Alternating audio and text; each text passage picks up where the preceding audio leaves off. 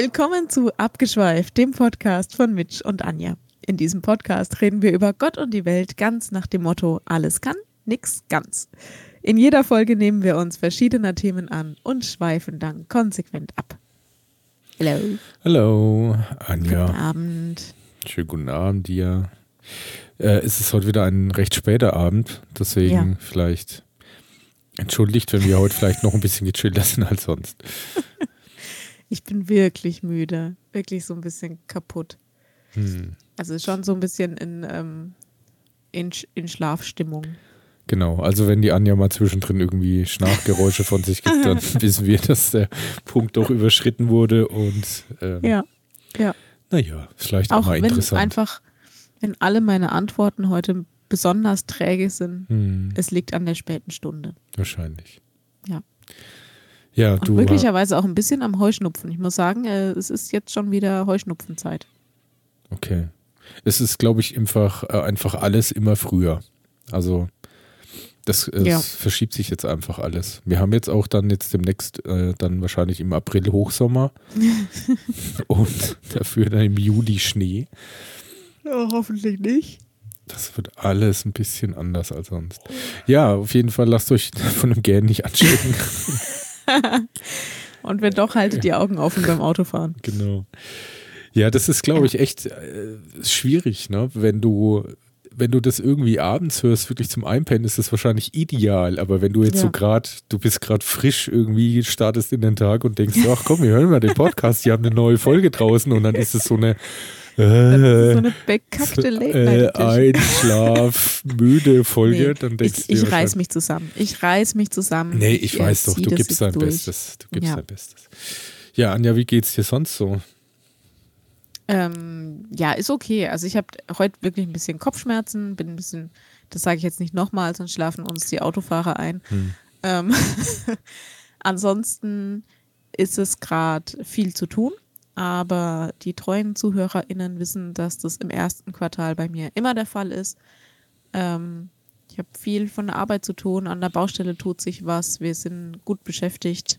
Ja. Hm. Das Ist doch ist so schön. zusammengefasst die Lage der Nation. Ja, ist doch Ja. klasse. Und bei dir? wenn du gut beschäftigt bist. Also nicht, dass du überanstrengend beschäftigt bist, aber ja, mir tut irgendwie, ich war vorhin ähm, gesessen, das hätte ich wahrscheinlich nicht tun sollen, weil ich bin dann irgendwie aufgestanden, aber auch so echt so unbedacht einfach und dann hat es so wieder so einen kleinen Riss in den Rücken gegeben.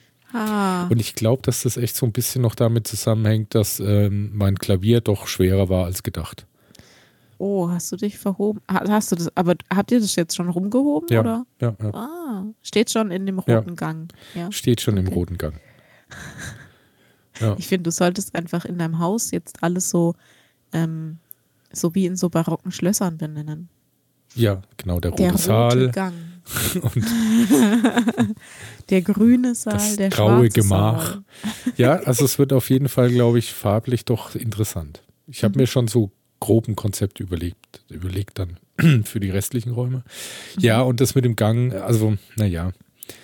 Also ähm, die nette Person, die mir dabei geholfen hat, nochmal Grüße gehen raus an der Stelle, hat auch gemeint, so, das sieht schon ein wenig wild aus. Und ich so, äh, ja, richtig. Stimmt.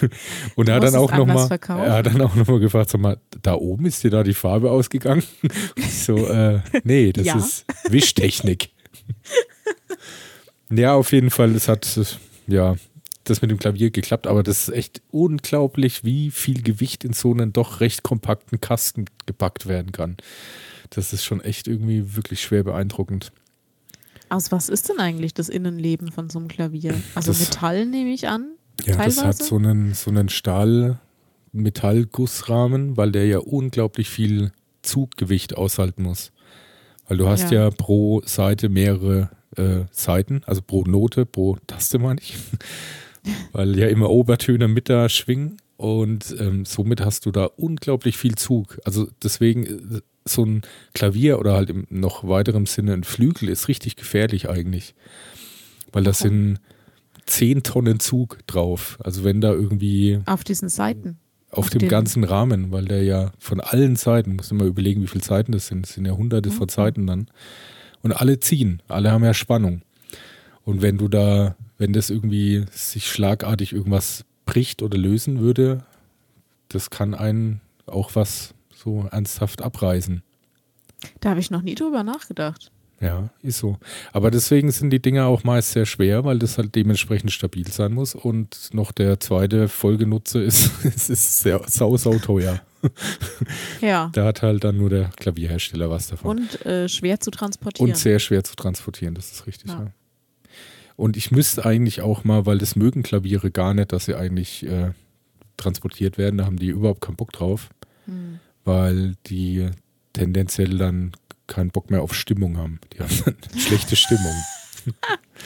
Wir fassen zusammen, Klaviere sind sehr ortsgebunden, Ja, sonst wird exakt. die Stimmung schlecht. Genau, sonst haben die Kackstimmung. Sagen die ja, Ja. nee, also ich bin jetzt echt erstmal richtig scheiße drauf. Und ja, und da müsste normalerweise müsste man dann jemanden kommen lassen, weil das man selber eigentlich gar nicht richtig hinkriegt. Du brauchst Mhm. echt jemanden So ein Klavierstimmer. genau, mit so einem absoluten Gehör, der dann da stundenlang die ganzen vielen einzelnen Zeitchen stimmt. Aber es ist so im oberen Bereich, da spiele ich nicht so oft. Das ist ganz gut.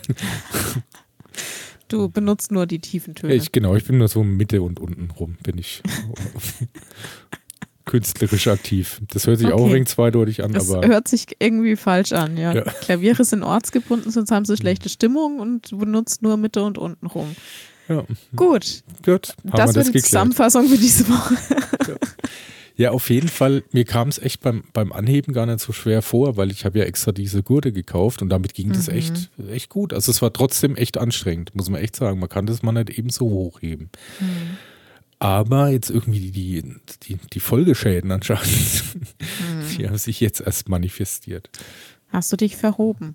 Ich weiß es nicht. Es ist nur wirklich am rechten Rand, hinten am, an den Rippen entlang nach unten. Aber echt ziemlich weit rechts. Tut, ja. Ich, ich mache jetzt mal keine, ähm, keine. Diagnose. Nee, ich frage dann schon ins Internet. Da wird schon sicher irgendwie Krebs Genau, dabei das rauskommen. besser. Bin ich mir ja, ganz sicher. Besser. Googles einfach. Google einfach die Symptome, kommt Genau. immer was Gutes bei raus. Ja. Oh, ja, so machen das ja alle. Ja, nee, Hat aber ähm, und jetzt beim Aufstehen hat es dich gerissen, ja, oder was? genau. Das ist schlecht. Hast du mal Wärme drauf gemacht? Nee, ich habe gerade noch den Müll rausgebracht. Das ist Das eigentlich, ist fast, das ist fast das Gleiche. nee, da war es ein bisschen windig. Also eher das Gegenteil. Nee, aber ich ist äh, ganz witzig, dass ich meinen meinen Müllalarm, den habe ich jetzt gut gesetzt, dass der quasi, wenn wir normal aufnehmen, erst im Anschluss kommt und wenn wir jetzt spät aufnehmen, dass er dann kurz vorher war. Das Ja. ist ja perfekt durchgetimed Ja, jetzt, ja. Mhm. Ich hätte es nämlich echt heute schon wieder vergessen. Ich vergesse es sonst immer. Ich denke da einfach nicht dran. Hm. Aber dank der modernen Technik und mit dank der modernen Technik kommen wir zum ersten meiner 25 Themen, die ich heute mitgebracht habe. Dass mein müdes Gehirn auch so richtig was zum Mitdenken hat. Damit ja, du dann so richtig ins Bett fällst und Ja. schlagartig einschläfst. Ja. Ich habe ähm, einen Bericht gesehen, fand ich sehr interessant, über TCMC. T, C, S. M, was? TSMC, Entschuldigung. T, S, T, T, S, M, C. Ja. Ähm, sagt mir gar nichts. Das ist witzig, ne? Also mir hat es tatsächlich was gesagt. Was, Und ich was glaube auch vielen Was heißt es Zuh- denn in, in ganz? Ähm, ich glaube, das letzte äh, Taiwan, äh, wahrscheinlich der Anfang und das letzte Microchips. Aber das S weiß ich auch nicht genau. Superior Microchips? ich google es einfach. T, S, M, C. Ah, ist eine Firma oder was? ja, ja, genau. Und diese Harris, glaube ich, heißt er. Der ist ähm, so wirklich, also viele beten den förmlich an. Okay. Es heißt Taiwan Semiconductor Manufacturing Company. Es ist nicht mal Microchip, ist ja ein Witz. Nee, nee. Da ich Der dritt, der weltweit drittgrößte Halbleiterhersteller. Also eigentlich sind die die größten. Nicht nur die drittgrößten. Warum steht dann da drittgrößte? Weiß ich nicht. Also das Ding ist vielleicht auch, es kommt drauf an, in welcher ähm, Fertigungstechnologie. Also dieser Bericht war insofern sehr interessant. Dieser, ich weiß, vielleicht heißt er auch gar nicht Harris. der hatte so einen, so einen amerikanischen Namen irgendwie. Ich habe mir gedacht, so wegen untypisch für einen Taiwanesen. Auf jeden Fall war der ähm, bei Texas Industries, als noch in ganz, ganz jungen Jahren und als es halt noch quasi kein Mensch gebraucht hat, hat der halt sich darauf spezialisiert, halt äh, Microchips herzustellen, zu designen und was halt dafür alles nötig ist. Und der wird wirklich so von allen Leuten, die irgendwie was zu sagen haben, aufs Derbste hofiert, weil der hat wirklich Weitsicht bewiesen. Das muss man ihm mal wirklich lassen. Aber das Krasse ist, weswegen das auch ähm, ein bisschen halt auch scary ist, was das für einen wahnsinnigen Einfluss hat.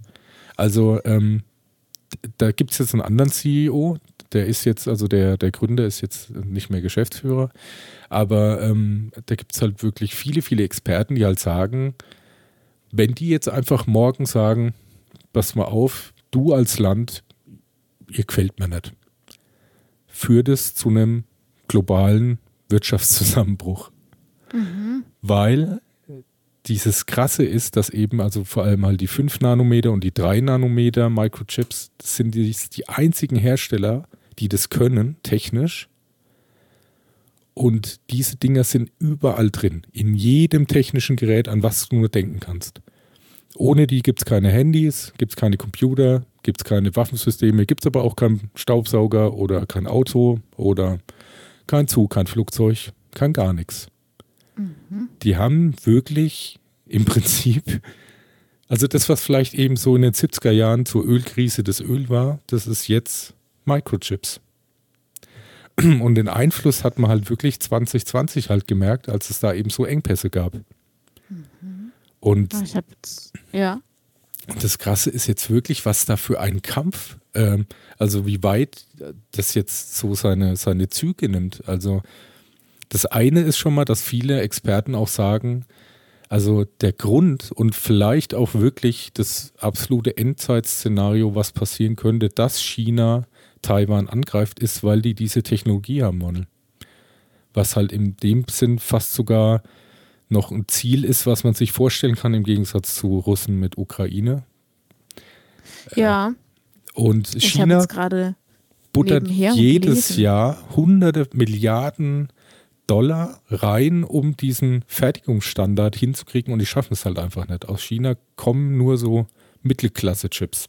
Ja, ich habe gerade, als du das so zusammengefasst hast, nebenher ähm, gelesen, ähm, Zeit Online, Zeit.de hatte da einen Artikel drüber, jetzt vor kurzem. Und äh, da steht drin, dass ähm, also auch China den Großteil seines jährlich wachsenden Bedarfs an Halbleitern mit diesen ähm, Importen aus Taiwan ja. deckt. Die äh, importieren Und, mehr Halbleiter als Öl. Also ja.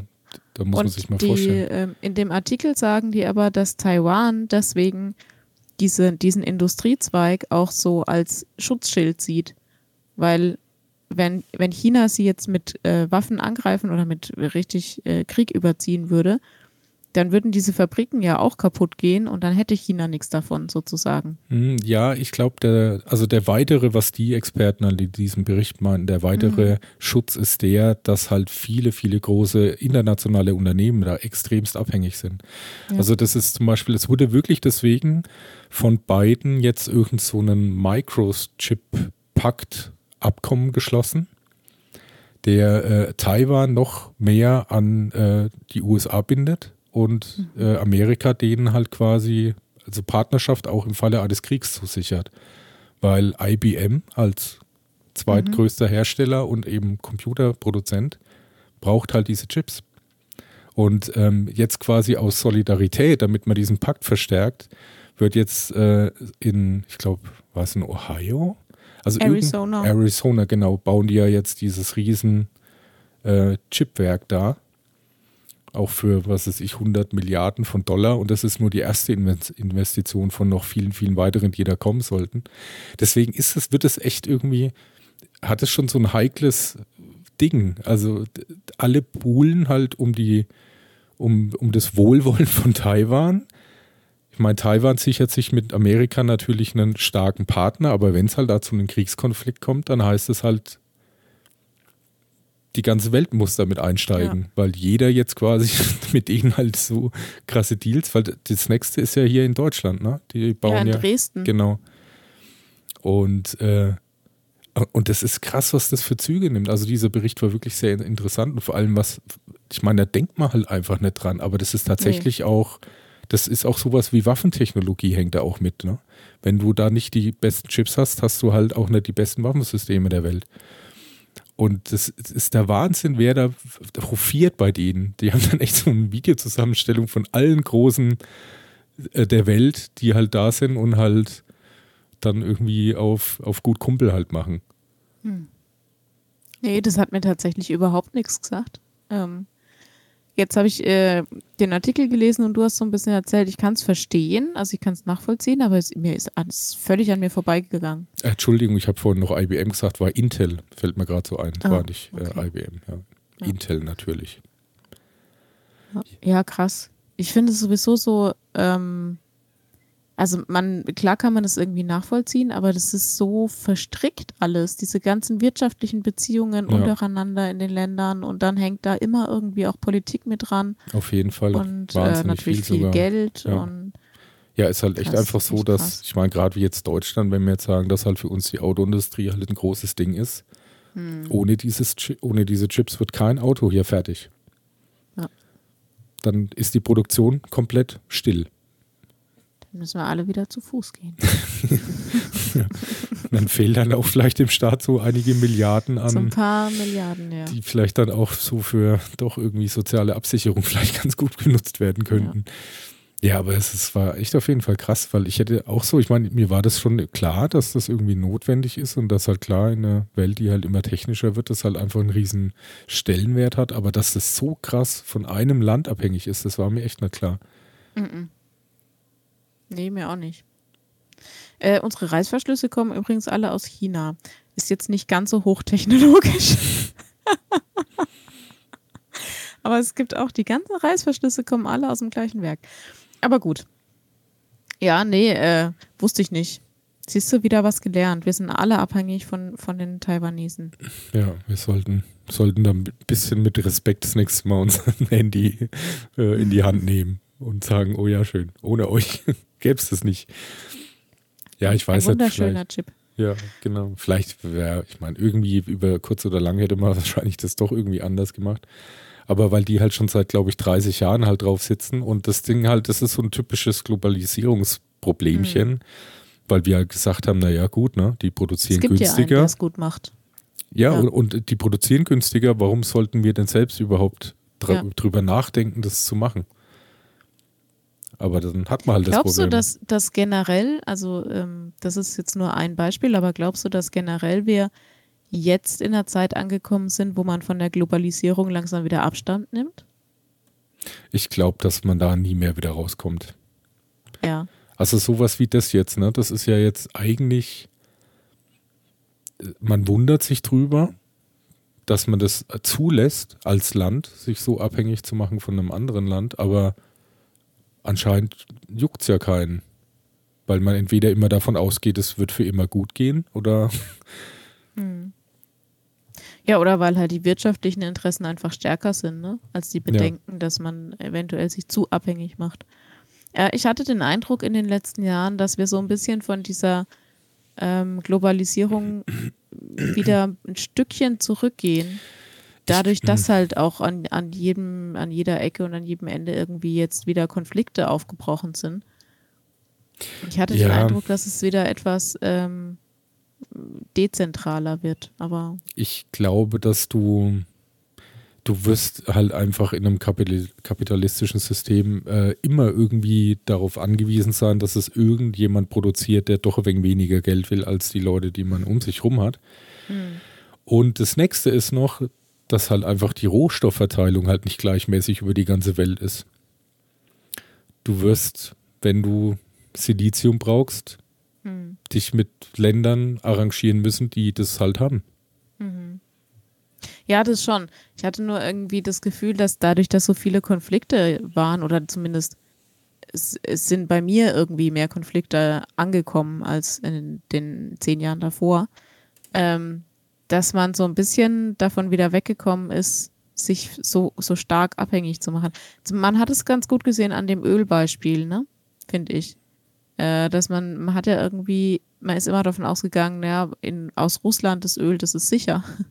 Ja, aber, aber da hast du ja auch gesehen, wie weit es führt, ne? Also man, ja. ist, man hat es ja wirklich erst nicht genommen, als der Hahn von der Russlandseite zu war. Also das ja. heißt, man hätte auch wahrscheinlich das bis jetzt noch irgendwie billigend angenommen, obwohl man diesen moralischen hm, Konflikt wirklich. da durchaus ja, gut, wusste. Ich mein, was, was wir jetzt gemacht haben als, äh, als deutscher Staat, ist ja, dass wir halt einfach Verträge mit Katar gemacht ja, haben, was genau. echt keine bessere Variante ist. Nee, natürlich nicht. So, hm. Ja, ja und das ist halt, so. aber, aber ich meine, das trifft doch ziemlich genau das Thema, weil äh, du hast halt einfach das Problem, dass unsere Ölvorkommen halt einfach relativ gering sind, bisschen was in der Nordsee, aber das war's dann.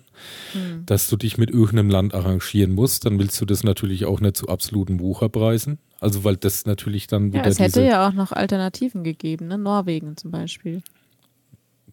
Wahrscheinlich aber halt dann doch irgendwie wegen dem Preis nicht, oder? Ja. Ja, ja Norwegen ist halt einfach sauteuer. Also.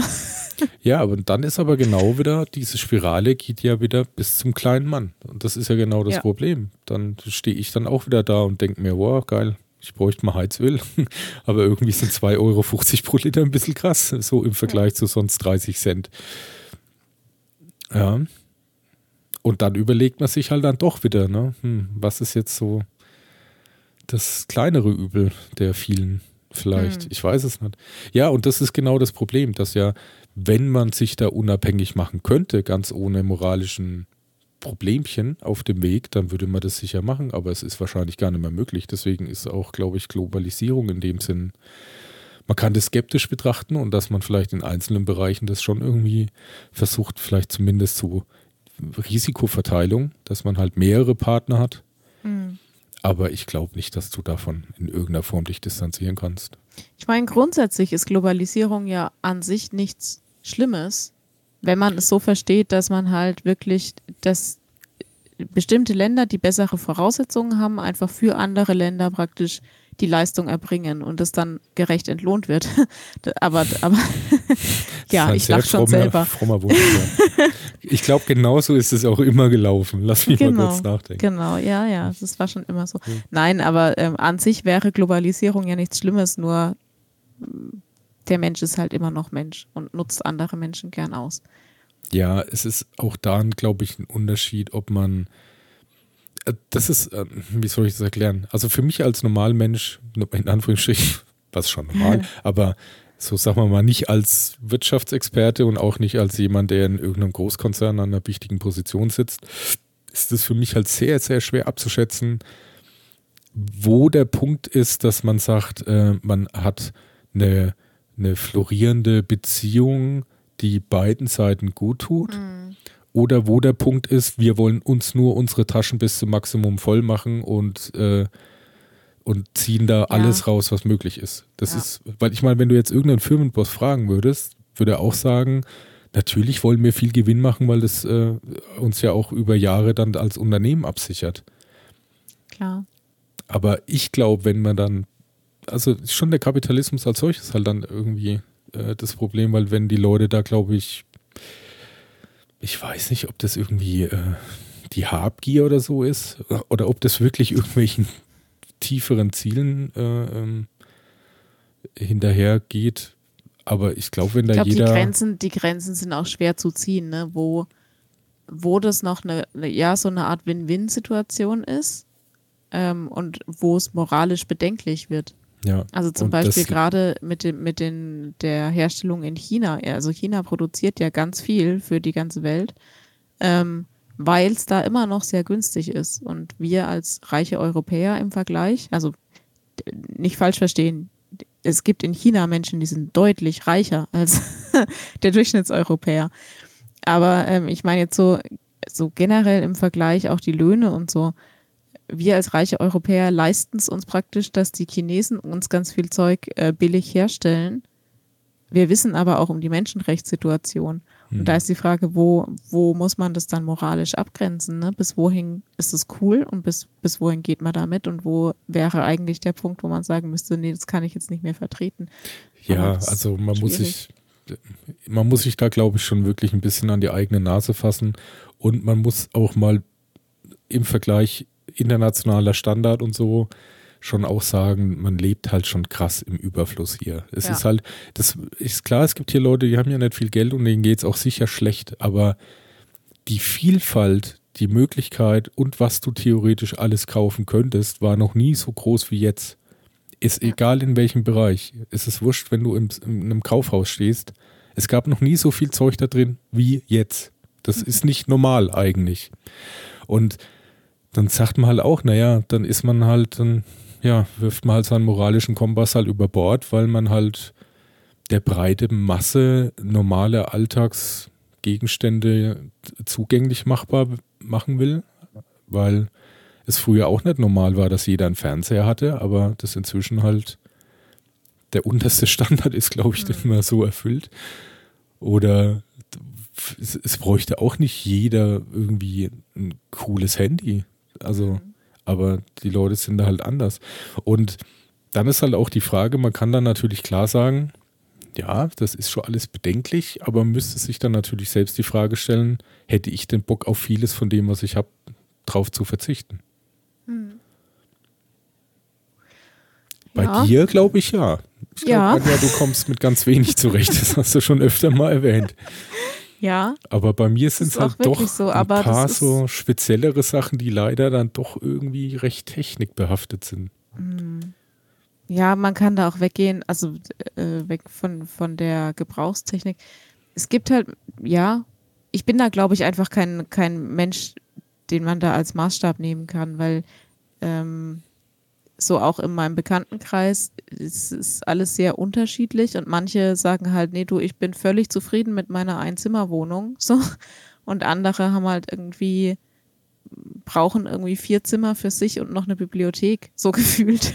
Ja, es ist ja nicht nur das, also, ich meine, in der Einzimmerwohnung steht ja dann trotzdem eine PS5, ein Laptop, ein iPad und was weiß ich was. Ja, bei manchen schon, ja. ja. Und andere verzichten halt völlig drauf, aber ja, ich glaube, die breite Masse möchte tendenziell eher gut ausgestattet sein, als auf freiwillig auf was zu verzichten. Ja. Ja, ist so. Ist, glaube ich, wirklich so. Das ist aber auch wieder genau dieser Teufelskreis, weil ich glaube, dass wirklich gerade solche Sachen, also ich meine, ich bin, ich mag Technik, also muss ich, ich bin da auch, ich kann das schlecht darüber philosophieren, weil ich bin da halt wirklich auf der anderen Seite. Ich mag auch so diesen ganzen neuen Scheiß, wohin das führt und ich finde das irgendwie spannend. Ähm, aber ich glaube mal, dass, dass so eine, man hat irgendwie so eine Einstellung, also in der Gesellschaft, dass man sagt, ja, man, es gibt zwar klar so viel, aber man kann ja auch gar nicht so viel nutzen und man ist ja schon die ganze Zeit am Arbeiten und man, muss auf so viel achten und man schränkt sich selber ein, dann lasst mir doch bitte zumindest den Spaß zu Hause. Und mein mhm. Spaß ist dann, dass ich eben ein geiles, teures Handy habe. Ich glaube, dass viele so denken, die sich dann sonst ja, irgendwie so. Das kann schon sein. Wie gesagt, ich kann das echt schwer nachvollziehen, weil ich, glaube ich, da ein anderer Typ Mensch bin. Also ich bin. Hm, was macht mir denn Spaß? Geschichten machen mir Spaß, aber die kann man auch auf ganz normalen Büchern lesen und in der Bücherei ausleihen. Also ja, weißt du, da bin ich kein guter Vergleich. Das ist schon ein bisschen albern, aber aber kann man machen. ja, oder auch, ähm, ich sehe das im, im Bekanntenkreis, es gibt Menschen, die brauchen halt dann irgendwie immer das, äh, das, teuer, das tollste Auto mit der tollsten Technik drin und äh, das neueste Modell und so. Und ja, ich überlege halt, ob ich mein Auto einfach ganz abschaffe, wenn ja, ich das aber, nicht mehr brauche. Das ist doch jetzt zum Beispiel ein echt ein sehr, sehr gutes Beispiel, dass du ja in, in diesen Gewissenskonflikt ja selbst kommst, wenn du jetzt sagst, aus Umweltgründen steige ich auf ein Elektroauto um. Weil ja. in einem Elektroauto noch mehr Computer ja, ist als in einem normalen Auto. Ja, das ist richtig, das ist richtig. Aber ähm, auch da, ich, bei mir ist eher die Überlegung, ob ich einfach überhaupt noch ein Auto brauche, wenn ich dann in Zukunft, wo, wohne ich ja hoffentlich näher am Arbeitsplatz, also sehr nah am Arbeitsplatz. Und da frage ich mich schon, ob ich da überhaupt noch ein Auto brauche. Naja, gut. Man- ich meine, das, was du fährst, sehen. kann man ja auch nur mit Augenzwinkern als Auto bezeichnen. Insofern ist es ja nicht mal so richtig, dass man da was gestrichen hat. Ja. Ja, ich denke mal so zum. Das ist aber halt, ja klar, wieder Luxusproblem zum Einkaufen, wollte ich jetzt sagen, ne? Aber das ist ja, erzähl das mal irgendeinem so einem jemanden in so einem Entwicklungsland. Du, ich Ja. überlegt, ich brauche mein Auto doch noch, weil ich noch ziemlich viel einkaufen will, was ich damit transportiere. Ja. Nein, es ist schon, natürlich ist es praktisch. Ne? Ich finde mein Auto auch super praktisch. Ich kann äh, Sachen durch die Gegend fahren, ich kann spontan irgendwie in die Stadt fahren zu einem Termin. Ich bin nicht an irgendwelche Buszeiten gebunden oder so. Klar ist das, das ist aber Luxus. Das weiß ich auch, dass es Luxus ist. Und da, da schließe ich mein Auto sogar mit ein. Also auch wenn ich nur so eine kleine Knutschkugel fahre, aber ich empfinde das schon als Luxus. Ja, Aber andere würden auch- das halt nicht so sehen. Ne? Andere sagen dann ja, Moment, ich brauche irgendwie das neueste, den neuestes Mercedes-Modell oder äh, den neuesten Audi mit der besten Technik oder so. Keine Ahnung. Ja, da ist Ja. es aber auch wieder genau das Gleiche. Und sagt er, naja, ich, ich arbeite ja irgendwie auch Ja, Tag und Nacht, dann lass mich doch wenigstens ein cooles Auto fahren. Ja. Aber ja, klar, ich verstehe das auch. Das ist dieser eigene moralische Anspruch und wie weit man denn da wirklich sich einschränken wollen würde, das ist, das ist halt auch der, der krasseste Einschnitt in die Privatsphäre, ne? wenn du jetzt den Mhm. Leuten durch vorschreiben würdest, was sie denn in ihren eigenen vier Wänden da zu benutzen haben nee, oder eben auch nicht. Ja.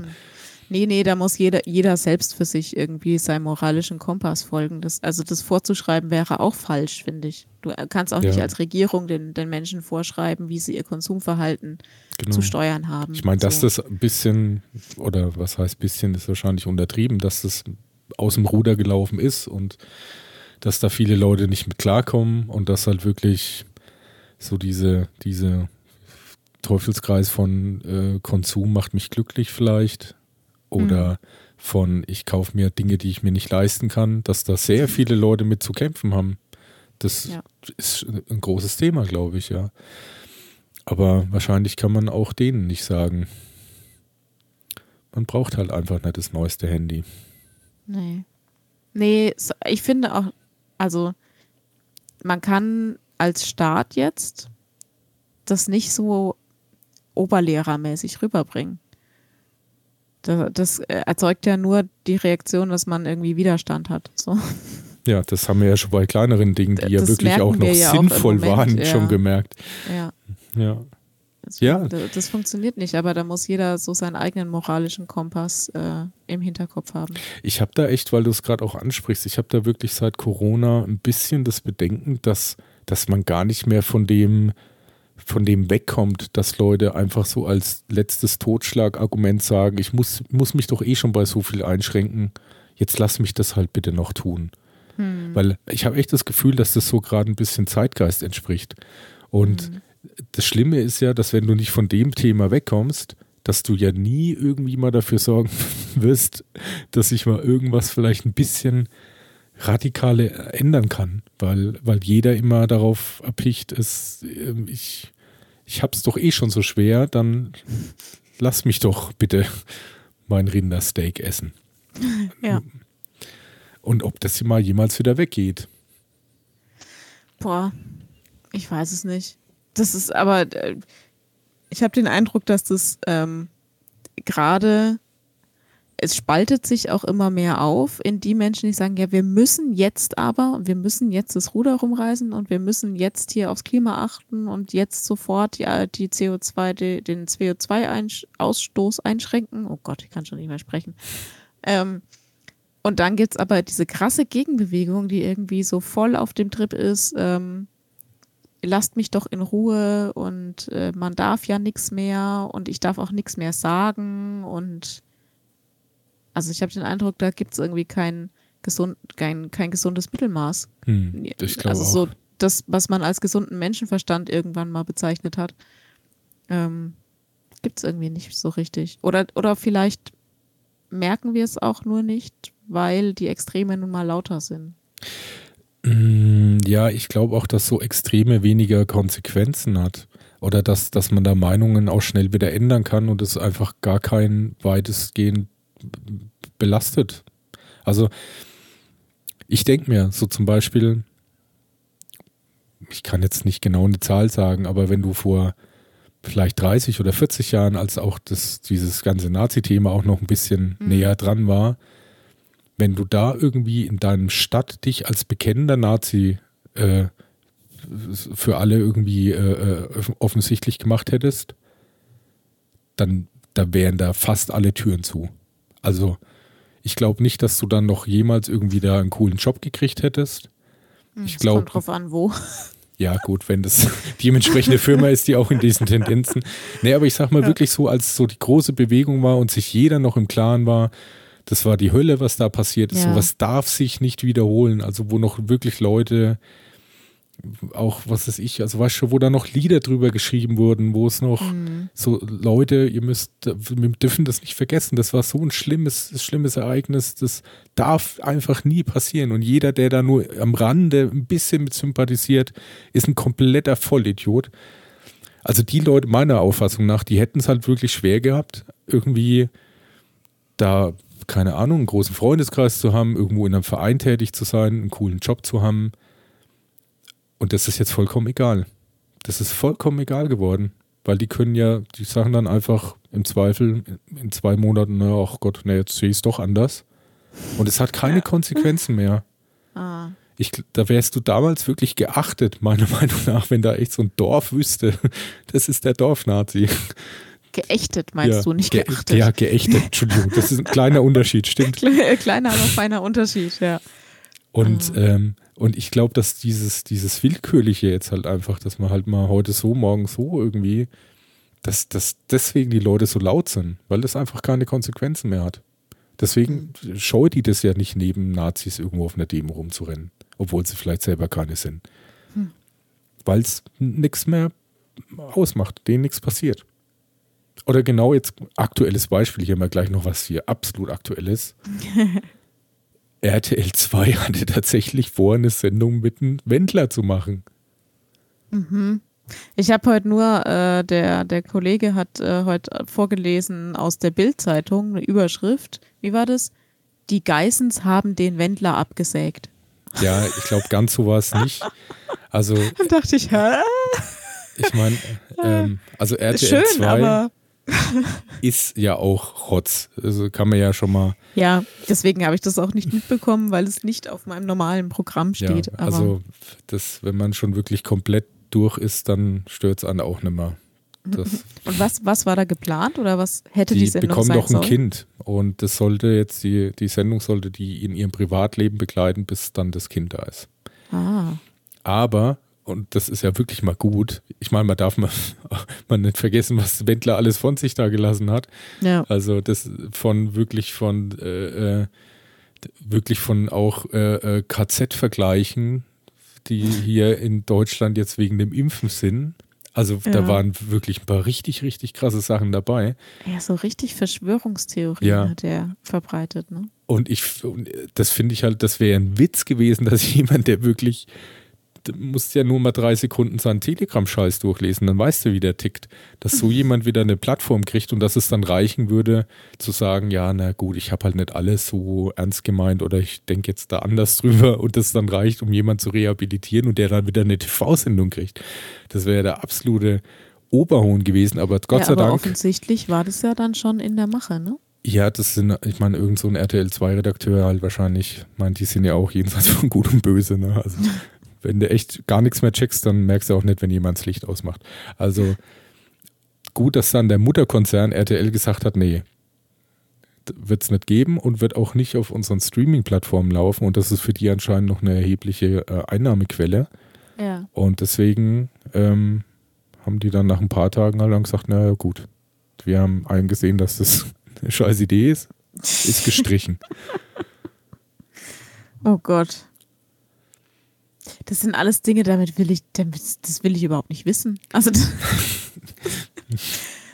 ja, ich weiß doch Ja. auch nicht, warum ich das immer mitkriege, aber Also wie gesagt, ich habe diese Schla Schlagzeile heute gesehen oder Hm. v- vorgelesen bekommen und fand es schon sehr witzig, die Schlagzeile an sich. Die Geisens haben den Wendler abgesägt. ja, Ähm, weil die ja auch da, die hatten halt Angst um ihr Format.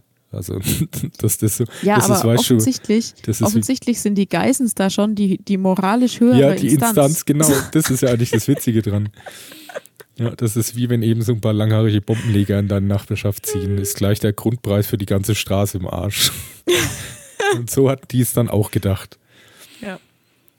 Ja, aber auf, ja. Ja. ja, naja, gibt es ja jetzt nicht. Aber auf jeden Fall, ich glaube, dass dieser, dass, dass eben so diese fehlende Konsequenz da irgendwie den Leuten halt da ein bisschen Höhenflüge verleiht, äh, den sämtlichen Blödsinn, den sie sich da mal gerade haben einfallen lassen, dann irgendwie online breitzutreten.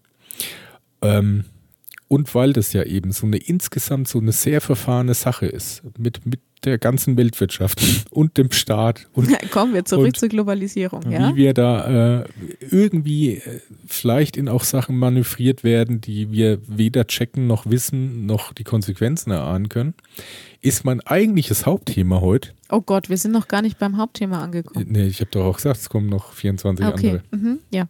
Vertrauen. Äh, okay. Vertrauen. Das war jetzt ein Weiterbuchen. Das war, Fand ich, ich fand, dass, dass das noch irgendwie was miteinander zu tun hat. okay. Wir vertrauen darauf, dass äh, unsere Regierung das Richtige tut. Ja. Im weiteren Sinne, ja. Bist du Okay. ein vertrauenswürdiger Mensch, Anja? Ich hoffe es. Du hast meinen Ich- Haustürschlüssel, also ich hoffe es auch. Ja, aber also ich kann ja nicht von mir selber sagen, ob ich vertrauenswürdig bin, weil das müssen doch andere beurteilen. Ja, wahrscheinlich liegt es auch ein bisschen an meiner debilen Art, aber ich, ich glaube ich glaub, ja. Ich hoffe es. Ich hoffe es, dass ich das, das Vertrauen von anderen Menschen verdient habe, die mir das schenken. Das äh, Ja. ehrt einen ja irgendwie auch, ja. Ja, dann fühle ich geehrt.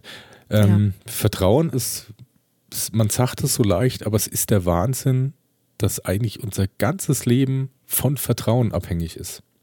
Mhm. Ja, das stimmt. Bis ins kleinste Detail. Vertrauen ist, glaube ich, so mit das Größte, was man so als Vorleistung dem Leben äh, äh, gegenüberstellt. Ja, Das das fängt ist richtig. Man, man sagt ja auch das Urvertrauen, ne? Ja, Das, äh, Äh, es ist ja einen Menschen ganz ist, enorm. Also äh, schon mal, du stehst morgens auf und machst das Licht an. Dass da überhaupt ein Licht angeht, ist Vertrauenssache. ja, Dann ja. Putzt Oder du auch, dir dass die dein Partner Zähne? dich nicht in der Nacht schon umgebracht hat. auch, ja. Wobei, das gibt es ja natürlich schon öfter mal. Und man kann es auch manchmal nachvollziehen, warum. Und manchmal soll es ja auch nur quasi äh, eine Verbesserung der Allgemeinsituation sein. Manchmal ist es auch so. nee, aber dann fängt es ja schon an. Das Du war sehr schwarz jetzt. Du ja. putzt dir die Zähne. Vertrauenssache. W Ja. Wer weiß denn wirklich, was da drin ist? Meinst du jetzt in der Zahnpasta, oder im Wasser? Ja, beides. Beides, ja. Könnte man natürlich auch alles kontrollieren, ne? wo wir bei Vertrauen ist gut, Kontrolle ist besser sind. Aber Ja, aber genau da kommen wir jetzt auch zu dem Punkt, der für mich der, der, der, wie sagt man da, der Kick-In für das Thema des Tages war.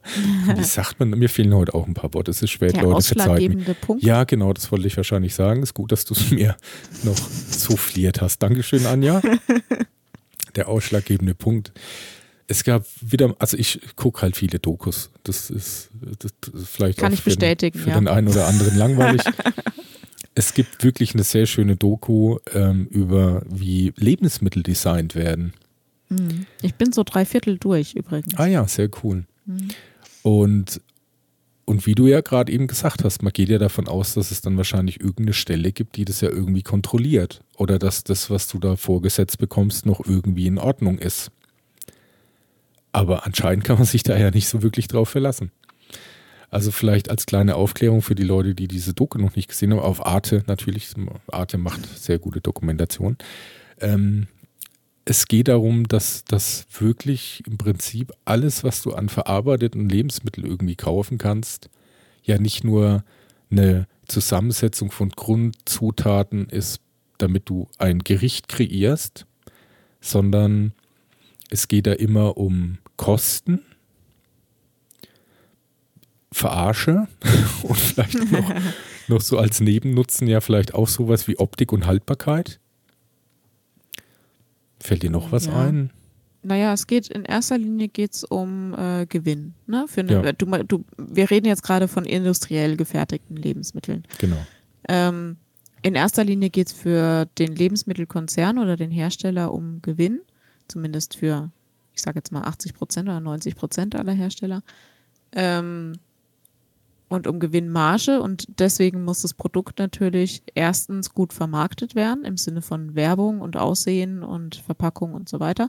Und zweitens muss ähm, der Herstellungspreis eben so günstig sein wie möglich und äh, trotzdem den, den besten Verkaufspreis erzielen, der möglich ist, damit hm. die Marge am, am höchsten ist. Damit man ja, genau. vielleicht das auch nochmal ganz kurz, dass das vielleicht auch äh, jemand noch nachvollziehen kann. Also es bedeutet tatsächlich, dass es für Lebensmittelkonzerne unterm Strich günstiger ist, das billigste vom billigen Fleisch zu nehmen, also wirklich Sachen, die von Knochen abgeschabt und gemahlen sind, die aber jetzt dafür nicht mehr taugen würden, daraus irgendwie ein Filet zu machen, aber man dann Stabilisatoren, Emulgatoren, 700E-Zusätze da einfach mit reinhaut und aufgrund dieser vielen, vielen Zusätze, die da wirklich sehr zahlreich sein können, das überhaupt erst das möglich macht, dass das wieder so ähnlich aussieht wie ein Fleisch, weil eigentlich damit nichts mehr zu tun hat. Und dann kann das verkauft werden. Weil ja, wenig, ja. Wenig zu tun hat, ja. Ja, ja. Und, ja. Und Aber ähm, wusst, also war das nicht dir irgendwie im Hinterkopf bewusst, dass es. Ähm, also, dass es Zusätze gibt, klar. Die ganzen E-Zusätze, also da wird schon jeder mal irgendwie drüber gestolpert sein. Aber ich glaube, dass die wenigsten wissen dann, was das dann genau macht. Also nee, was es genau macht, weiß ich auch bei vielen Sachen nicht. Aber dass man ähm, die Packung, wenn man irgendwas Verpacktes kauft, jetzt mal umdreht und guckt, was da genau drin ist. Ähm, also ich, ich habe mir das heute überlegt, weil ich eben diese Doku von dir, die du mir geschickt hattest, ähm, äh, die letzten Tage jetzt so stückchenweise angeguckt habe. Und ich habe da heute drüber nachgedacht, als ich im Supermarkt stand. Ähm, dadurch, dass ich äh, diverse Lebensmittelunverträglichkeiten und Allergien ja habe. Dadurch war ich einfach von Anfang an gezwungen, alles zu lesen, was ich kaufe. Hm, also das, ist das für haben mich, viele halt echt nicht, ja. Das ist echt ja, ein Riesenunterschied, glaube ich. Völlig normal, ne? Und es ist aber auch nichts, was ich jetzt, wo, worauf ich irgendwie stolz bin, sondern das ist für mich tatsächlich lebensnotwendig, dass ich, dass ich alles, was ich äh, an Lebensmittel kaufe, dass ich vorher lese, was da drin ist. Ähm, und dann dachte ich, ach so, ja, das wahrscheinlich machen das die meisten Menschen einfach nicht. Also ja, das, das ist wahrscheinlich eher so. unnormal, dass man die Packung umdreht und liest, was genau da drin ist.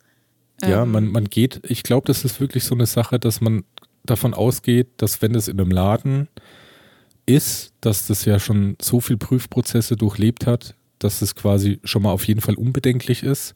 Mhm. Und wenn dann noch ein cooler Laden das verkauft, und ich ja durch die Packung das halbwegs sehen kann, dass es schon dann irgendwie in Ordnung ist.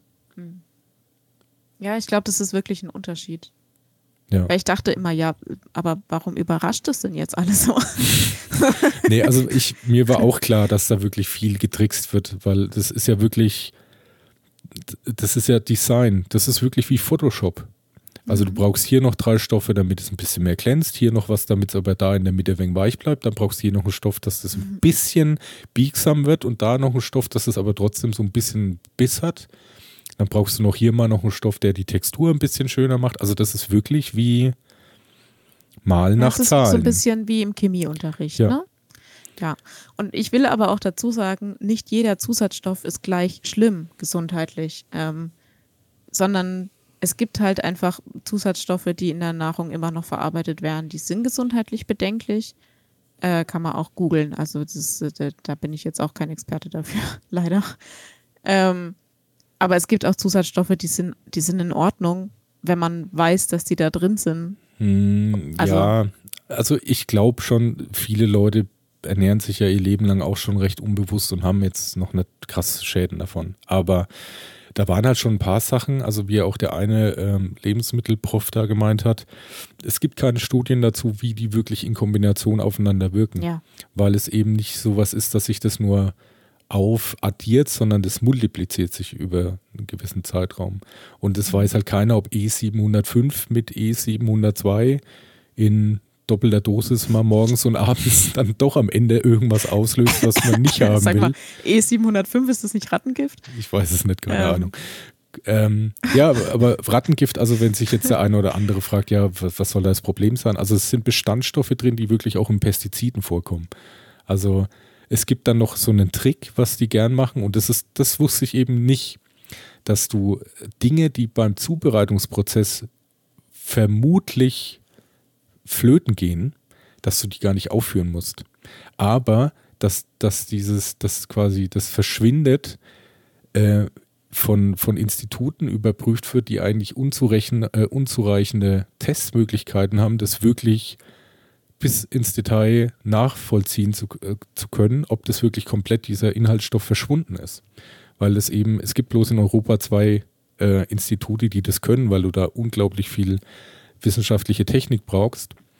Und die haben eben zum Teil dann feststellen können, dass das eben doch nicht so ist, dass es dann komplett weg ist. Hm.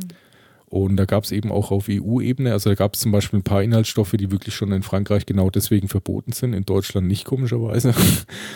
Und also mal jetzt über die ganzen anderen Sachen wie das Mikroplastik, das da ja auch drin ist, äh, mal davon ganz abgesehen, ja, man ist wieder bei dem Punkt Vertrauen. Also mhm. kann man, kann man der Lebensmittelbranche trauen? Ich, äh, also würde ich jetzt nicht alles über einen Kamm scheren. Ganz, die ganze Lebensmittelbranche ist ziemlich weit begriffen. Ja, aber wenn man äh, jetzt mal ich, von Ich reiche das gerade nach. E705 ausgeht. ist Penicillin, also Antibiotikum. Okay. Nee, dann okay. War es ein anderes E, aber irgendeins. Ich kann nicht alle auswendig wissen, Entschuldigung. Ja. Aber ähm, ja, ich meine, da ist doch genau das Gleiche. Du hast halt eigentlich drei Großkonzerne, die 90 Prozent alles, was du so kaufen kannst, herstellen. Und da ist halt unter anderem auch zum Beispiel ein Nestle dabei. Mhm. Und ich weiß nicht. Ich weiß nicht, ob man denen vertrauen muss. Also weiß, äh, ich bin da halt eher so der Ansicht, du kannst ja, wie gesagt, du kannst ja lesen, was in dem Zeug drin ist. Ja, und aber äh, im Zweifelsfall könntest du es auch googeln und gucken, was es für Auswirkungen hat. Ähm, und ich weiß nicht, ob das die Aufgabe von dem Konzern ist, dir als Verbraucher zu erklären, ähm, wie Dinge wirken. Ich glaube. Also, ob nicht der Verbraucher ein bisschen nee. auch in der, in der Pflicht ja, ist, sich ich, selber ich weiß, zu, zu was du schlau zu machen. Willst. Die Mündigkeit des Bürgers schön, ja. aber ich glaube, wenn einfach der ganze Werbeprozess beinhaltet, das so hinzustellen, als wäre das eben gesund und klasse und man hat dann plötzlich Familie mit Kindern und ein Haus und wir sitzen auf einer grünen Wiese und essen Brotzeit. wenn das halt so präsentiert wird, ich finde nicht, dass das eine neutrale Vermittlung ist wo man dann sagen kann, nee. ich kann doch erklären, was ich Bock habe. Am Ende muss der trotzdem lesen und wenn er damit nicht einverstanden ist, soll er es nicht essen. Ja, ja, aber also ich meine, jeder wirbt für sein Produkt. Das wissen wir gut. Wir arbeiten in der Werbung. Hab damit nichts ähm, zu tun. ähm, und jeder lässt sein Produkt so gut dastehen wie nur irgend möglich. Und natürlich machen das die Lebensmittelkonzerne auch. Ja, aber ähm, darf man, ich meine, das ist ja wirklich eine Frage, wie weit man Thema, geht das ist das gleiche Thema wie bei Klamotten. Also ähm, wir wissen alle oder wir können alle wissen, unter welchen Bedingungen die Klamotten in den großen Läden, die man so in der, in der Einkaufspassage findet, äh, wie die hergestellt werden. Und da kann jeder für sich selber entscheiden, wo wir wieder beim moralischen Kompass wären, ähm, ob ich das dann kaufe oder nicht und in welchem Maß ich sowas kaufe oder nicht. Mhm. genauso sehe ich das bei Lebensmittelkonzernen auch. Ja, aber ich weiß nicht. Ich meine, das ist schon irgendwie, ist schon ein Unterschied, wenn du wirklich was, was, also keine Ahnung, du stellst, also das Komische ist ja echt, fragt euch mal selbst, auch diejenigen, die jetzt zuhören, wer so, sagen wir mal, in einem normalen mittleren Alter ist, der hat echt so seine Kindheit über zum Beispiel schon irgendwie, vielleicht durch Werbung, vielleicht auch Einfluss, vielleicht durch die Eltern mitbekommen, dass zum Beispiel Cornflakes eher was Gesundes sind. Das kommt ja nicht von ungefähr. Cornflakes? Ohne Scheiß. Ja, im Ernst. Ich kann mich da echt noch an Werbung als Kind erinnern. Man hatte da echt den Eindruck, man tut sich da was Gutes, wenn man eher lieber Cornflakes zum Frühstück isst. Aber nicht die von dem Doch, auch die von Kellogg's. Können den Namen ruhig sagen. Da ist Zucker drin, das ist überhaupt, also. Ja, aber ja. genau das meine ich. Ich glaube, dass das in vielerlei Köpfen noch genau dieses Bild so ist. Aber du machst da Werbung mit, dass du, dass du eigentlich wirklich brutal lügst. Ja, also das fände ich jetzt als Werbetreibender auch bedenklich, wenn man einfach was postuliert, was nicht stimmt. Ne? Also was tatsächlich falsch ist. Da gibt es ja auch immer wieder Abmahnungen, auch vom Werberat und sowas in Deutschland. Äh, in den USA ist es noch viel krasser, die dürfen ja mit allem werben, was sie wollen. Also, hm. ähm, aber am Ende musst du halt doch selber entscheiden, was du isst. Aber, ja, das ist aber genau dieser Punkt, wo ich glaube, das sind wir wieder, da springen wir wirklich sehr gut zum Anfang. Da, da, das sind sehr viele Leute, die so eine innere, ich, ich muss doch eh schon so viel tun, Einstellung haben. Und jetzt lasst mir doch bitte das. Weil, wenn du den Leuten jetzt sagen würdest, also bitte für eure eigene Gesundheit, noch nicht mal, dass ihr damit irgendwas Gutes jemand anderen tut, sondern nur, dass ihr vielleicht keine krassen Gesundheitsprobleme im Alter bekommt, lest es bitte durch und dann würden die das machen und dann sagen die, naja, also wenn ich das so sehe, dann dürfte ich ja da gar nichts mehr essen. Und dann müsste man sagen, ja, das stimmt. Dann dürftest du davon gar nichts mehr essen. ja. Und dann ich würden die da, halt. Ich habe da Erfahrung mit solchen Gesprächen. Ja? ja.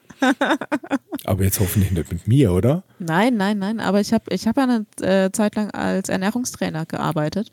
Und das ist wirklich schwer, weil mh, mm, eventuell war ich auch nicht die beste Person, das zu vermitteln.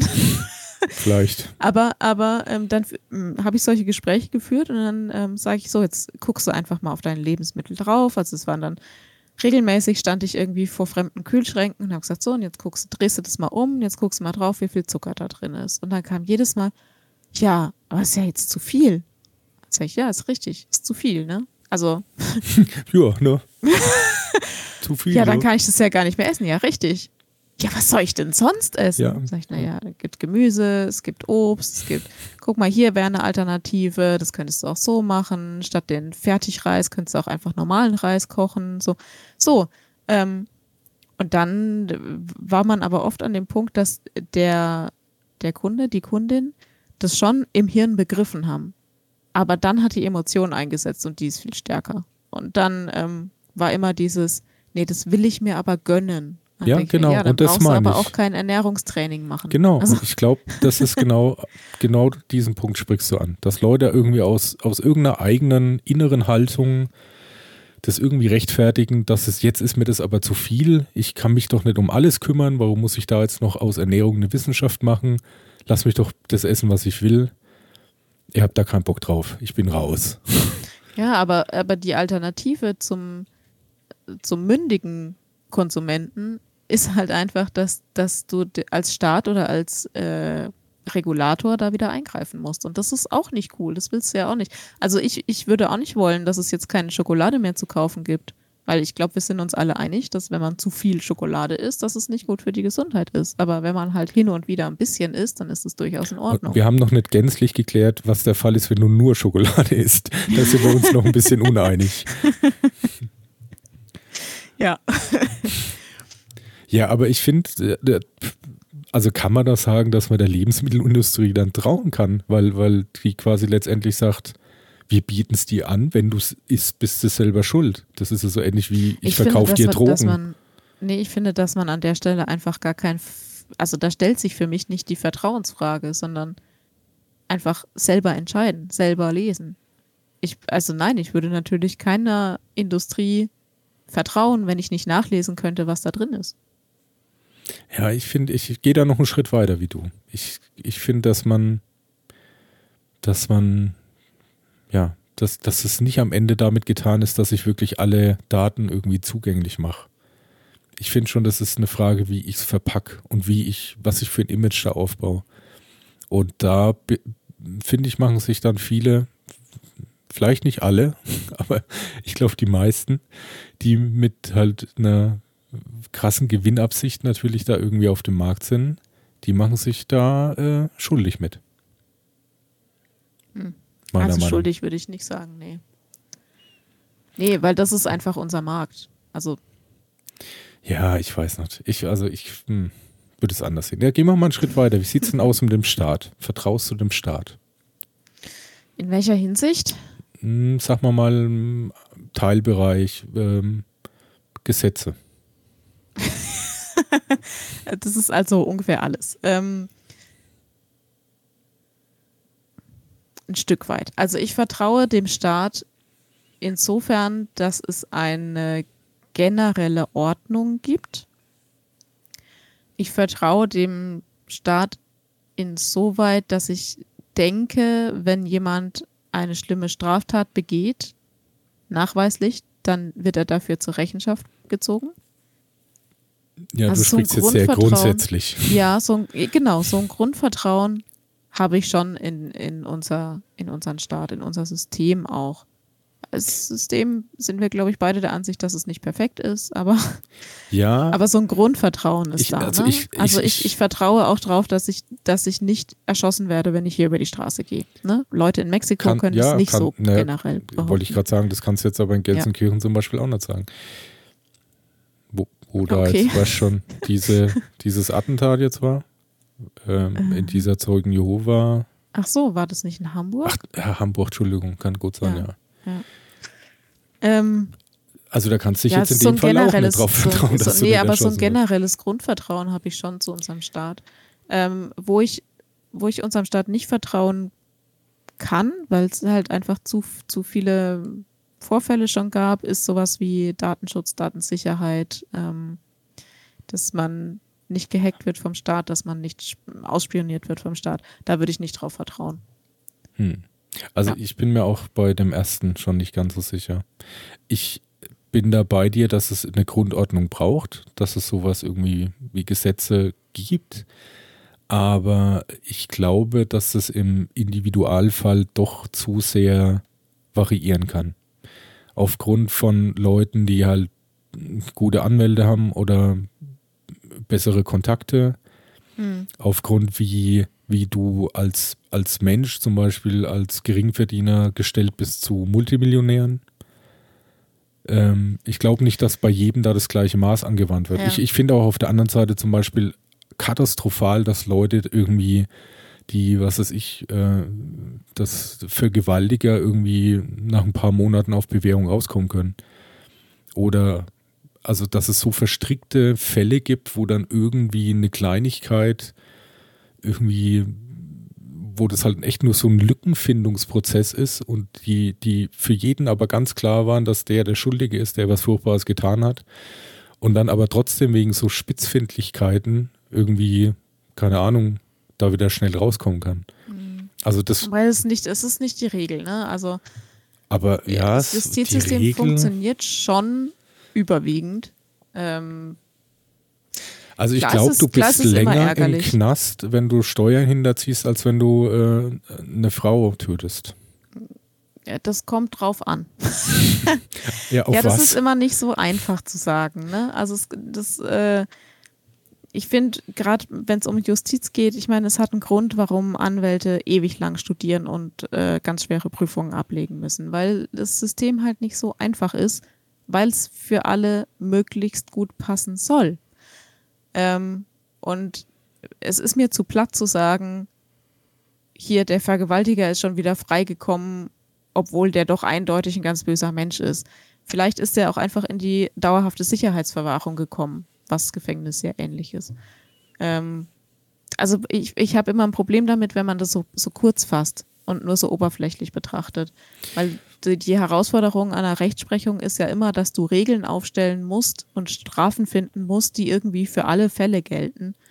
Ähm, und manche Fälle sind halt sehr speziell. Ja, und ich meine, das sind ja auch wirklich, also man kann da auch nicht sagen, dass der Job als Anwalt da komplett befreit davon wäre, weil du profilierst dich ja auch, wenn du einen aussichtslosen Fall wieder frei boxt. Ja, Also- das ist auch dem sein, das ist auch dem sein Beruf in dem Moment, also dem seine Aufgabe, ne? Ja, aber ne, wenn das Dafür halt, ist das System so, wie es ist. ja, ich ich weiß nicht, ob die Qualifikation dann nicht irgendwie letztendlich, hm, wie soll ich das erklären, dass das nicht irgendwie eine Sache ist von, von einer gewissen Gerechtigkeit, sondern wer von den beiden Parteien jetzt da einfach besser vorbereitet ist. Dass die darüber entscheidet, wie das Urteil gefällt wird. Ja, aber ich wüsste auch keine bessere Alternative einfach. Vielleicht bist du auch noch nicht oft genug mit dem Gesetz in Berührung gekommen, um dir da. Also, also man hat schon das Gefühl, dass wenn man sie braucht, dass da nicht viel passiert. Und äh, wenn man es echt nicht brauchen kann, dass da immer sehr viel passiert. Bis hin zu dem ganzen bürokratischen Aufwand, der halt ähm, wirklich belastend für so einen normalen Menschen sein kann, wenn du dann plötzlich irgendwelche. Also es gibt da Sachen in unserem System, das glaubst du nicht. Also Ja, doch, das aber wir, wir haben einen relativ hohen Bürokratieaufwand. Ne? Gab es ja auch schon viele Versuche, den zu verschlanken in den deutschen Verwaltungen, hat nie funktioniert, ist immer mehr geworden.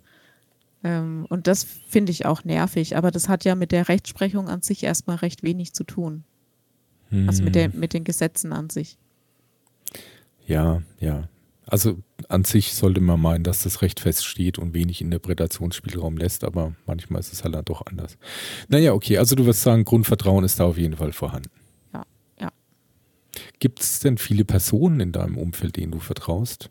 Ja, Gott sei Dank. Ähm, also ich bin vielleicht manchmal etwas zu vertrauensselig. Mhm. Ähm, und es ist bei mir auch überwiegend Gefühl. Also es ist, ist jetzt nicht so, dass ich sage, okay, der auf meiner Checkliste vertrauenswürdiger Personen erfüllt der 97 von 100 Punkten, also vertraue ich dem.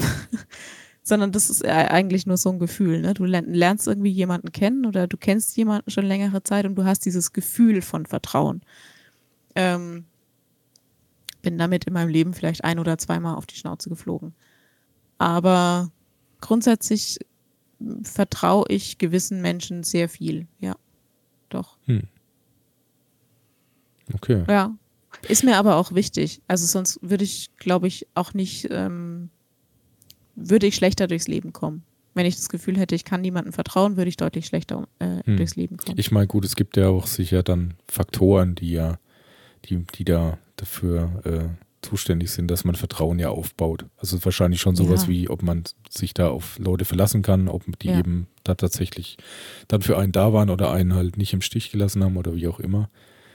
Ja. Also ist ja ich, und auch sowas wie ähm, also Loyalität ist ein großer Faktor, Ehrlichkeit ist ein großer Faktor ähm, oder auch so Dinge wie also jemanden ich mache mal ein Gegenbeispiel jemand, der ähm, zum Beispiel Geheimnisse weitererzählt, dem wird man halt nicht mehr vertrauen. Nie mehr? Nee, ich glaube nicht. Da bin ich so ein bisschen wie mein Opa. Mhm.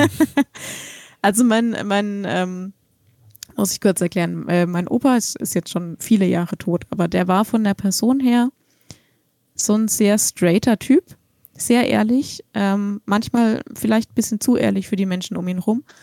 Aber ähm, wenn der einmal betrogen wurde von jemandem, dann hat er dem nie wieder vertraut. Und ich glaube, ein bisschen was davon habe ich auch. Also, das heißt nicht, dass man sich für immer hassen muss. Das heißt auch nicht, dass man nie wieder was zusammen macht oder so. Überhaupt nicht. Man kann auch vergeben. Aber ähm, er hat es, erst seine Prämisse war da immer vergeben, ja, vergessen, nein. Also, mhm. ähm, der hatte das schon, also meine Oma hat auch immer gesagt, er hat ein Elefantengedächtnis. Der hat nie vergessen, wenn er mal von jemandem geleimt wurde. Und ich vergesse zwar sehr viel, aber, aber ich habe auch Probleme damit, wenn mich jemand ähm, zum Beispiel hintergangen hat oder so, dann werde ich dem nicht mehr vertrauen können, nicht mehr so wie vorher. Also du sagst dann schon, dass irgendwie Vertrauen wiederherstellen, wenn es mal gebrochen war. Ist extrem ah. schwierig. Ja. Also dann kann da auch nichts passieren. Also jetzt mal auch andersrum gefragt, weißt du mal, wo du das vielleicht mal auch aus Versehen jemand anderen angetan hast? Ähm, bestimmt in der, in der frühen Jugend. Da kann ich mir vorstellen, weil zur Pubertät, weißt du, wenn es irgendwie im Freundeskreis hoch hergeht und sie sagt und der sagt und so, diese Spielchen, hm. ähm, das kann schon gut sein. Ansonsten, ja, bestimmt in der Beziehung aber das ist jetzt eher so was, was sich dann auch wieder kitten lässt. Also so, mehr so Kleinigkeiten, wo man sagt, boah, da, da wurde mein Vertrauen in dich enttäuscht oder so. Das lässt sich dann wieder kitten. Wenn, ich meinte jetzt aber eher sowas, wenn du wirklich hintergangen wurdest hm. oder so, das lässt sich nicht mehr kitten dann.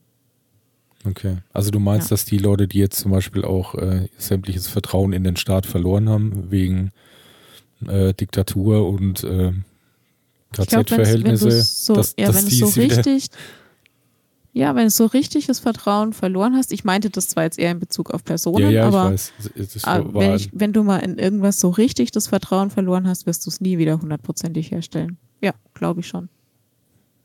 Da gibt es jetzt viele, die da sehr staatsverdrossen sind. Ja. Okay. Das ist auch ein großes Problem. Ja, stimmt. Ähm, was meinst du, wie Kultur, Religion oder Geschichte irgendwie Vertrauen beeinflusst? Kultur denke ich schon, aber eher so oberflächlich. Also ich denke jetzt zum Beispiel an äh, mh, so diese arabischen ähm, Kulturen. Ja, okay, nee, das ist ein schlechtes Beispiel. Ich fange nochmal an. Gehen das wir hört mal sich nach jetzt USA. schon leicht rassistisch an. Nee, nee, das war gar nicht so gemeint. Okay. Ähm, nee, gehen wir mal nach USA. So oberflächlich gesehen ähm, ist in den USA immer alles tutti, ne? Die sind immer alles so freundlich und aber trotzdem vertrauen die sich einander eigentlich kaum. Also zum Beispiel musst du ja davon ausgehen, dass jeder um dich rum jetzt gerade eine Waffe einstecken haben könnte. Also zum Beispiel in Texas, ne? Ich Mhm. war bei meiner Cousine in Texas ähm, und du musst ja davon ausgehen, dass jeder um dich rum bewaffnet sein könnte, potenziell. Und ich finde, das schränkt schon mal dieses Grundvertrauen in andere Menschen enorm ein. Aber wenn man da nicht erschossen wird, wäre das eher nicht ein Beweis dafür, dass man vertrauen kann, weil es hätte. Ja, aber es wären halt leider auch viele ja, erschossen. aber wenn man jetzt eben gerade nicht derjenige ist, der erschossen wurde, könnte man ja auch dann zu dem Schluss kommen, das schafft Vertrauen, weil jeder wieder eine Waffe hat. Ja, ja, das ist eine ganz komische Argumentation. Das höre ich da drüben auch manchmal. Ja, Genauso wie äh, wir müssen unsere Lehrer bewaffnen, damit die besser geschützt sind. Ja. Also ich glaube schon, dass Kultur was damit zu tun hat. Ich glaube aber, dass es die Fähigkeit, jemandem vertrauen zu können, wird, glaube ich, mehr davon geprägt, in welchem Umfeld du aufwächst. Also dass jeder individuell so seine eigene, sein eigenes Urvertrauen oder Grundvertrauen entwickelt oder eben auch nicht entwickelt. Also ich habe ich hab einen Bekannten, der ähm, äh, ist als Kind adoptiert worden und hat es später durch dumme Umstände nur erfahren Mhm. und ähm, hatte auch ein sehr schlechtes Verhältnis zu seiner Adoptionsfamilie dann. Der hat zum Beispiel ganz, ganz große Probleme, generell Menschen zu vertrauen. Hm. Und ich denke, dass jeder persönlich stark davon geprägt wird in der Hinsicht, ähm, was um ihn herum passiert, als er aufgewachsen ist. Hm. Ja, kann ich mir sehr gut vorstellen, ja.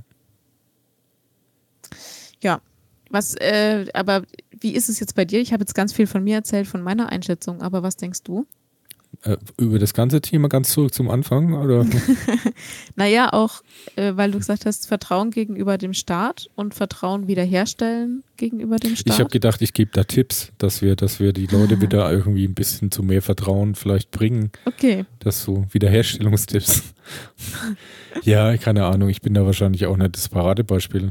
Aber ich denke, dass das Vertrauen, ähm, also gerade als Gesellschaft glaube ich, dass das ganz wichtig ist. Dass das ein Riesenwert eigentlich ist, weil man halt ja einfach nicht alles selbst in der Hand hat. Also du brauchst ja irgendjemanden, wenn wir wieder da ganz zu dem Anfang zurückgehen, der irgendwie was in Bahnen lenkt, die nicht irgendwie in den dritten Weltkrieg enden.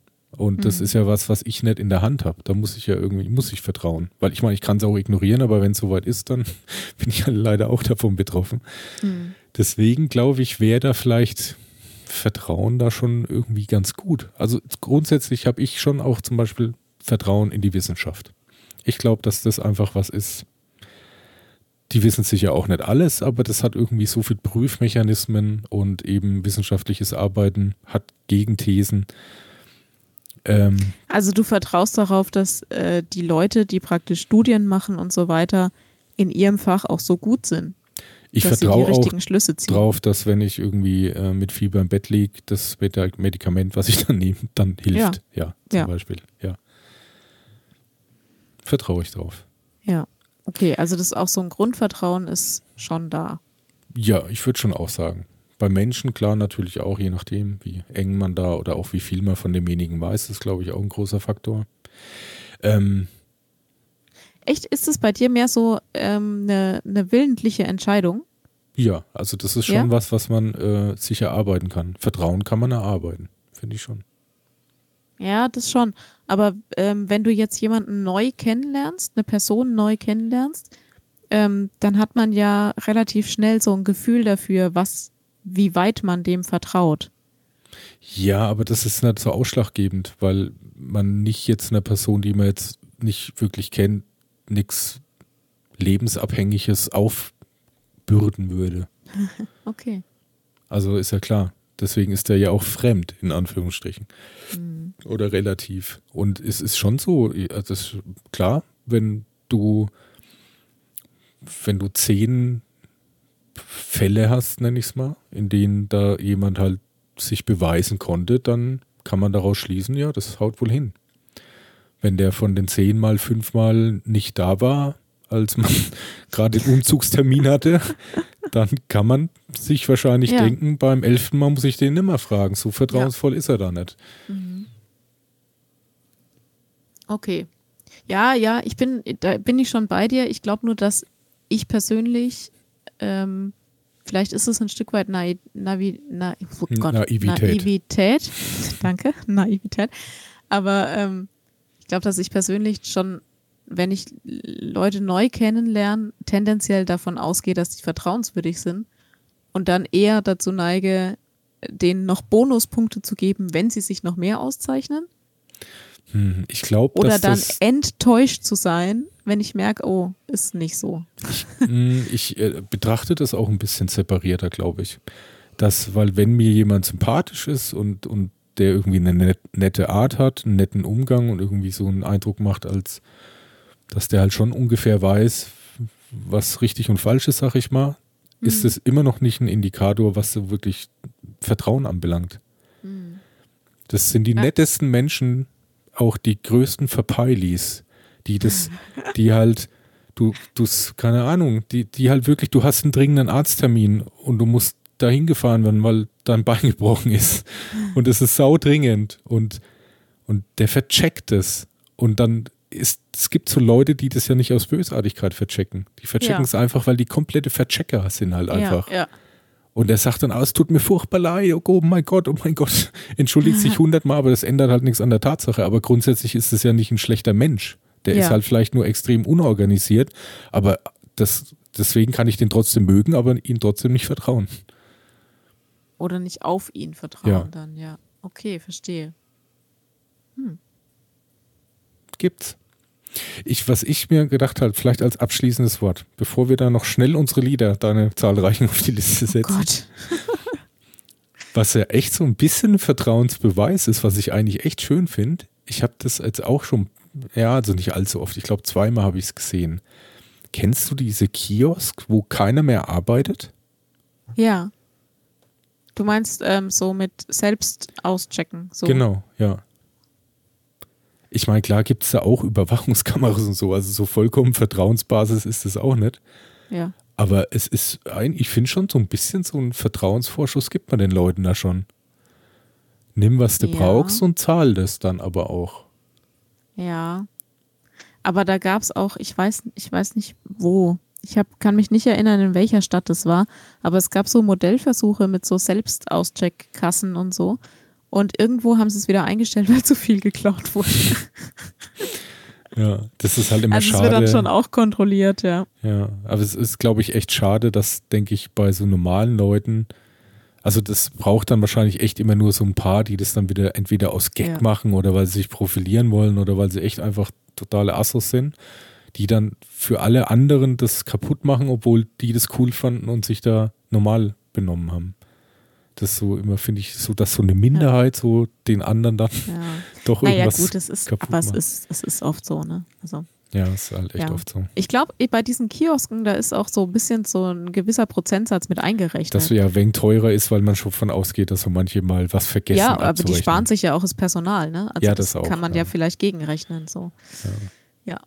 Naja, hm. Tja, Aber ja, äh, grundsätzlich halten wir fest, wir, wir vertrauen eigentlich schon. ich, ich selektiv. Wir vertrauen selektiv. Okay. Genau. genau.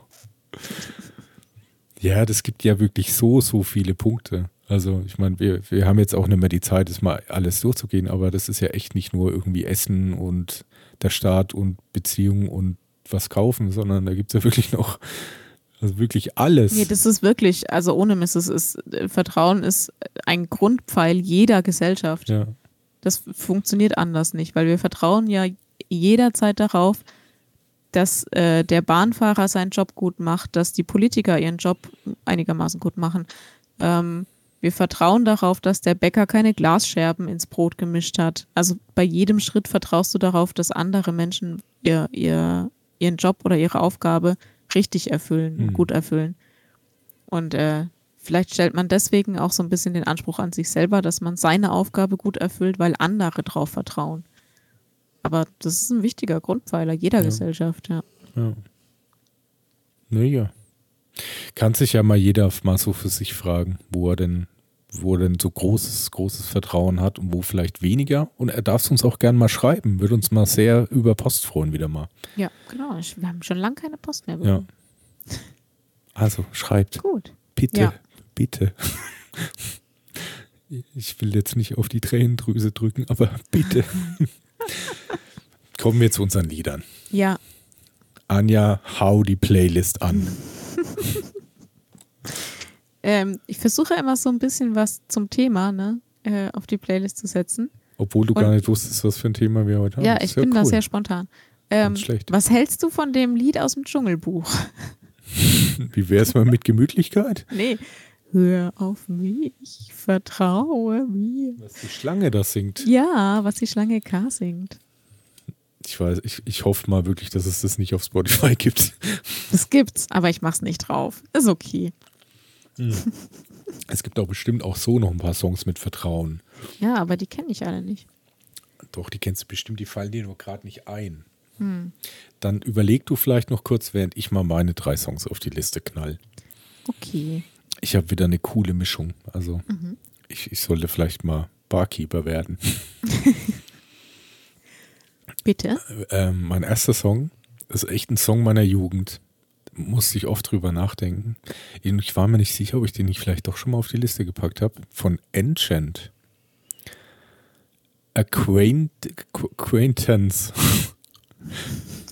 Also ich buchstabiere es lieber gleich. A-C-Q-U-A-I-N-T-A-N-C-E.